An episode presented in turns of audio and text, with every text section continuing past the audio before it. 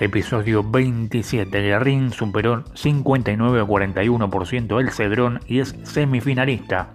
Su rival en semifinal sale de Banchero el Cuartito.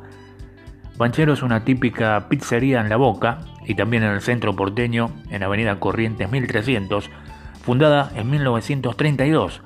Se convirtió en un clásico de Buenos Aires y se autodenominan los creadores de la fugaceta con queso. Mientras tanto, el Cuartito establecimiento muy concurrido de Talcahuano 937, con paredes que desbordan de fotos autografiadas y camisetas que vistieron ídolos de fútbol.